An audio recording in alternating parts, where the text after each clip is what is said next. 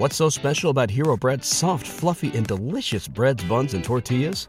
Hero Bread serves up 0 to 1 grams of net carbs, 5 to 11 grams of protein, and high fiber in every delicious serving. Made with natural ingredients, Hero Bread supports gut health, promotes weight management, and helps maintain blood sugar. Hero also drops other limited edition ultra low net carb goodies like rich, flaky croissants and buttery brioche slider rolls. Head to hero.co to shop today. BFM Business, édition spéciale. Quasiment 20h sur BFM Business. Merci si vous venez de nous rejoindre. Édition spéciale avec donc ce communiqué de la Banque centrale américaine qui va être publié à 20h, suivi d'une conférence de presse de Jérôme Paul à 20h30. Et puis juste après, vous retrouverez Frédéric Simotel pour Tech Co qui est avec nous. Bonjour Frédéric. Bonsoir Étienne. Quel est le programme ce soir de Tech Co? Beaucoup de choses. Bah, toujours des startups qui tournent plutôt bien. Une startup dans le, les moteurs de recherche euh, locaux. Vous allez voir Deep Reach qui vient de lever 8 euh, millions d'euros. On va aussi parler des Tech for Good Awards puisque l'événement se rapproche. Ce sera le 9 novembre. On va parler de dans le dans le domaine de l'environnement. Et puis notre débrief hein, ce soir avec beaucoup de choses à débriefer euh, cette semaine.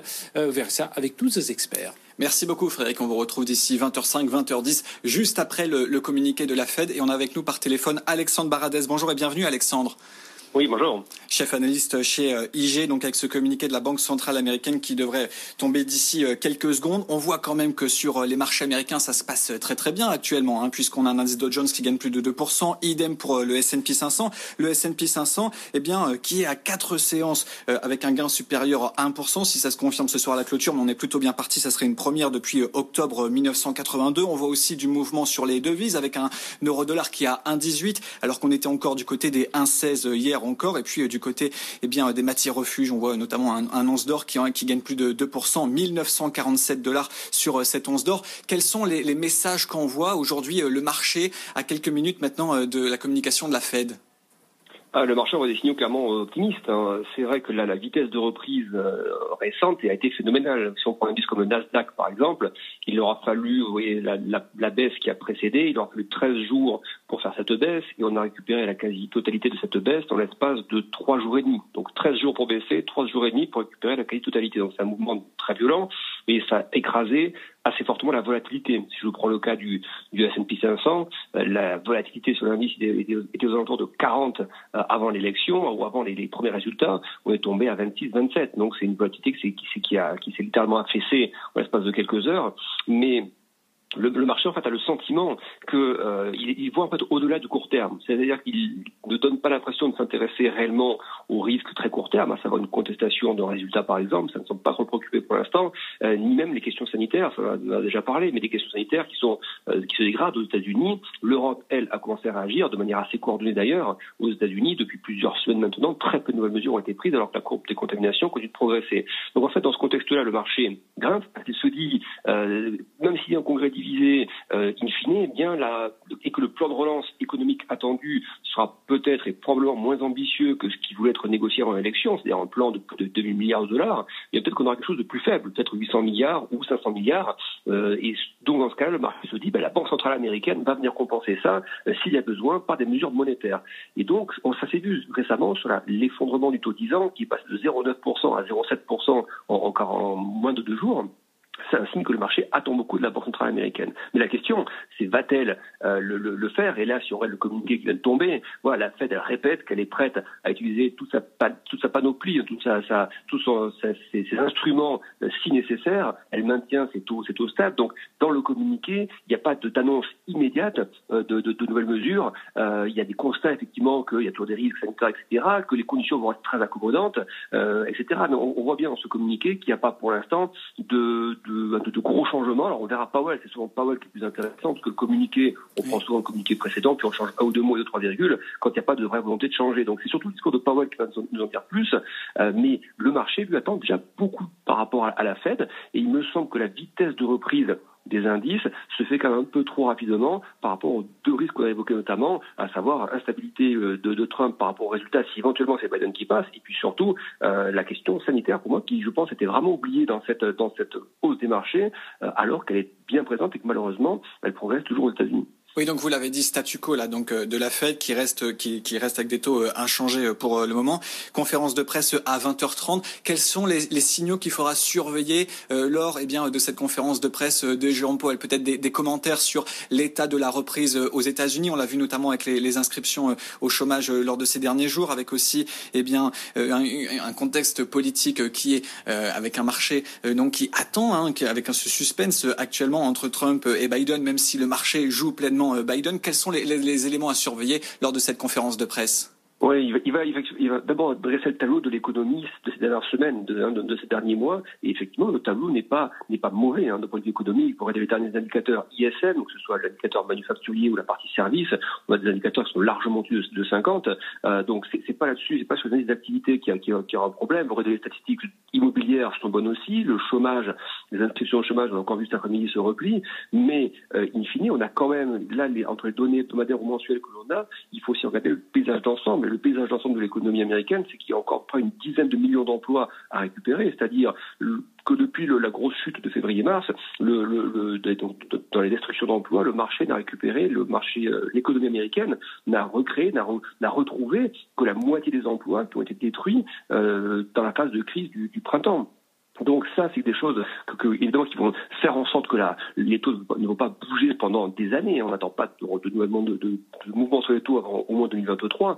Euh, mais la question ensuite des voilà de, de la répartition peut-être des achats d'actifs. On sait que la Fed achète beaucoup de bons de trésor, on sait que la Fed achète beaucoup de titres de crédit hypothécaire, qu'elle achète un petit peu de TF sur les obligations d'entreprise. Voilà, est-ce qu'elle va est-ce qu'elle va changer un peu ça?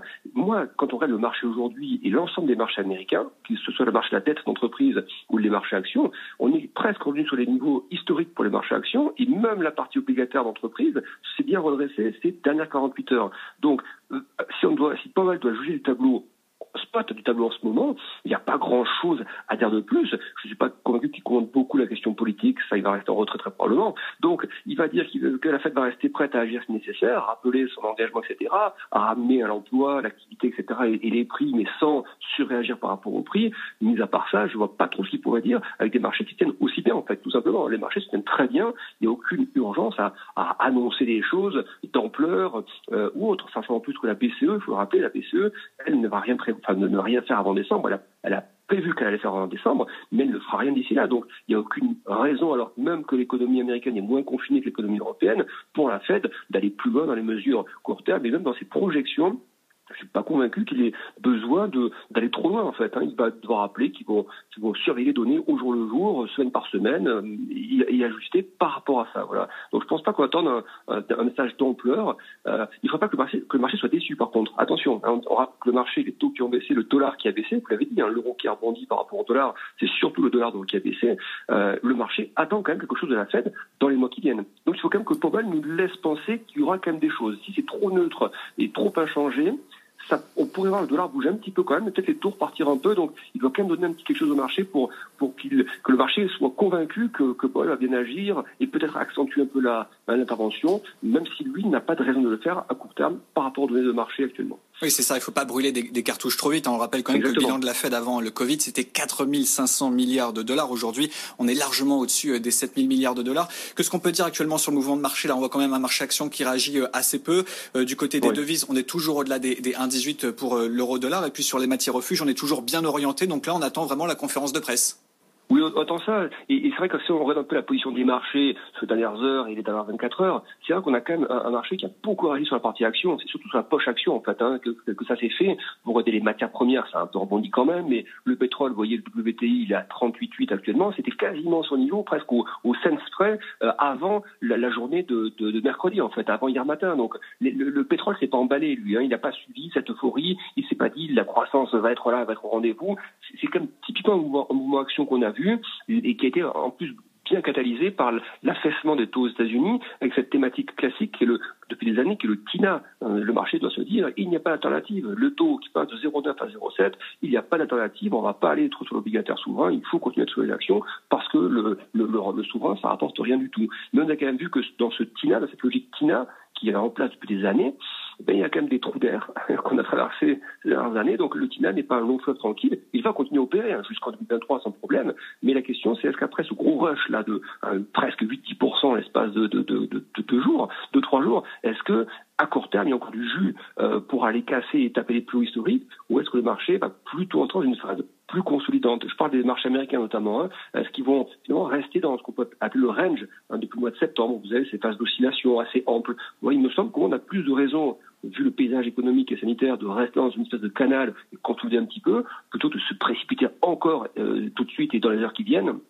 vers les plus historiques. Je serais étonné qu'on passe même les plus historiques euh, sur la S&P ou le Nasdaq. Je pense que c'est des niveaux qui sont psychologiquement euh, très marqués et ça fait deux mois que le marché n'arrive pas à les refranchir et je ne suis pas convaincu que ce contexte actuellement, même s'il se détend un peu sur l'aspect un peu politique, euh, si, si on peut parler de, de Biden ou autre, euh, je suis pas convaincu que ce soit le catalyseur majeur pour, hein, pour vraiment enfoncer les sommets et, partir sur un nouveau rallye. Il me semble que la fin d'année, par des arbitrages, des prises de plus-value aussi, pourrait être une fin d'année plus consolidante et pas forcément aussi accélérante que ce qu'on a pu voir par exemple au premier ou au deuxième trimestre.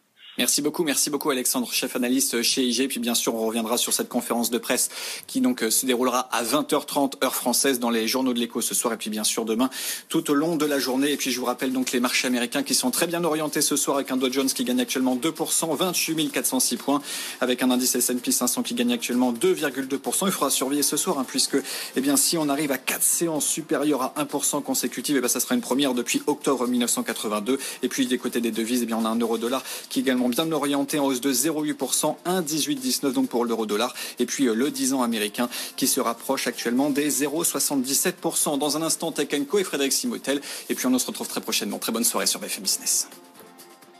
Tous les week-ends sur BFM Business, Karine Verniol décrypte les grandes mutations de la distribution. Innover pour le commerce. Expérience client, digitalisation, flagship store ou catalogue connecté, dirigeants et experts échangent autour des grandes tendances du commerce d'aujourd'hui et de demain. Innover pour le commerce, présenté par Karine Verniol tous les samedis à 13h30 et 18h30 et les dimanches à 15h sur BFM Business. What's so special about Hero Bread's soft, fluffy, and delicious breads, buns, and tortillas? These ultra low net carb baked goods contain zero sugar, fewer calories, and more protein than the leading brands, and are high in fiber to support gut health. Shop now at hero.co.